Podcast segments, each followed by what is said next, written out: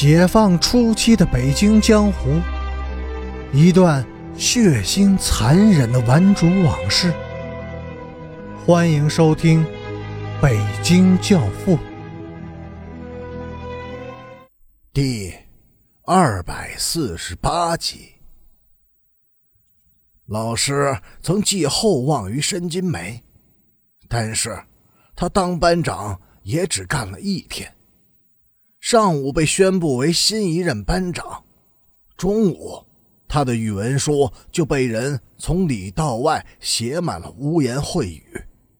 下午上自习课时，他当着全班同学的面把语文书撕得粉碎，然后碎纸片往空中一扬，伸手把陈诚的语文书抢了过来，塞进了自己的书包。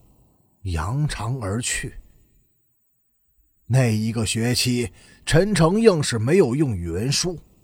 上课时，桌子上什么也不放，目不斜视，一言不发，反倒把申金梅弄得像是亏了礼。申红红坚持的时间最长，也最惨。到最后。匿名男人写给他的情书被张贴到学校园里的各个角落。这些情书的语言幼稚而又极其粗野，动不动就是对脱裤子情节的回顾和描述。红红安之若素，每天穿得漂漂亮亮的来上学，班主任老师却不得不把她撤了下来。在几乎所有的同学都轮过一遍之后，老师才无奈的启用了陈诚。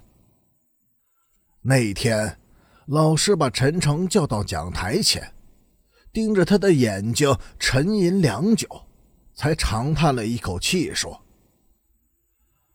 唉，人无善志，虽勇必伤。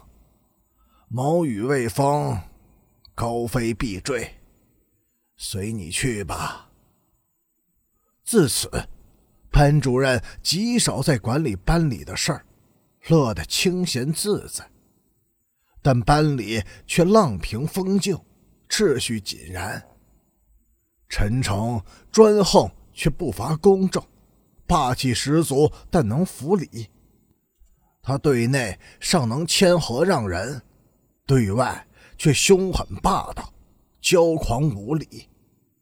这个班也成了学校里没有谁敢招惹的一个特殊群体。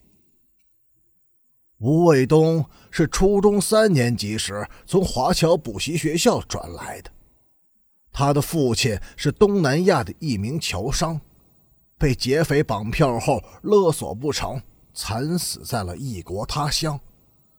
亲友们唯恐祸及这个孤女，秘密的把她送回了祖国。那天，班主任把这个瘦弱娇小、怯声怯气的女孩领到大家面前时，讲了一番很动感情的话。他说：“无父何辜，无母何事。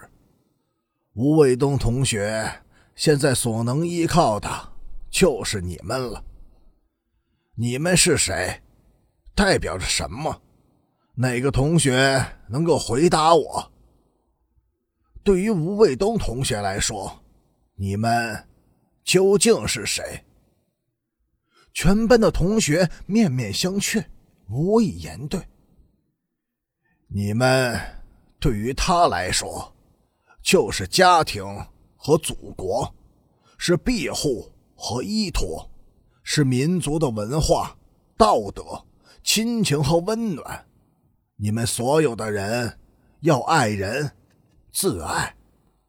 陈诚忽地从座位上站了起来，恶声恶气的发誓：无论是谁，敢碰他一根头发，我拼了这腔子血也要宰了他。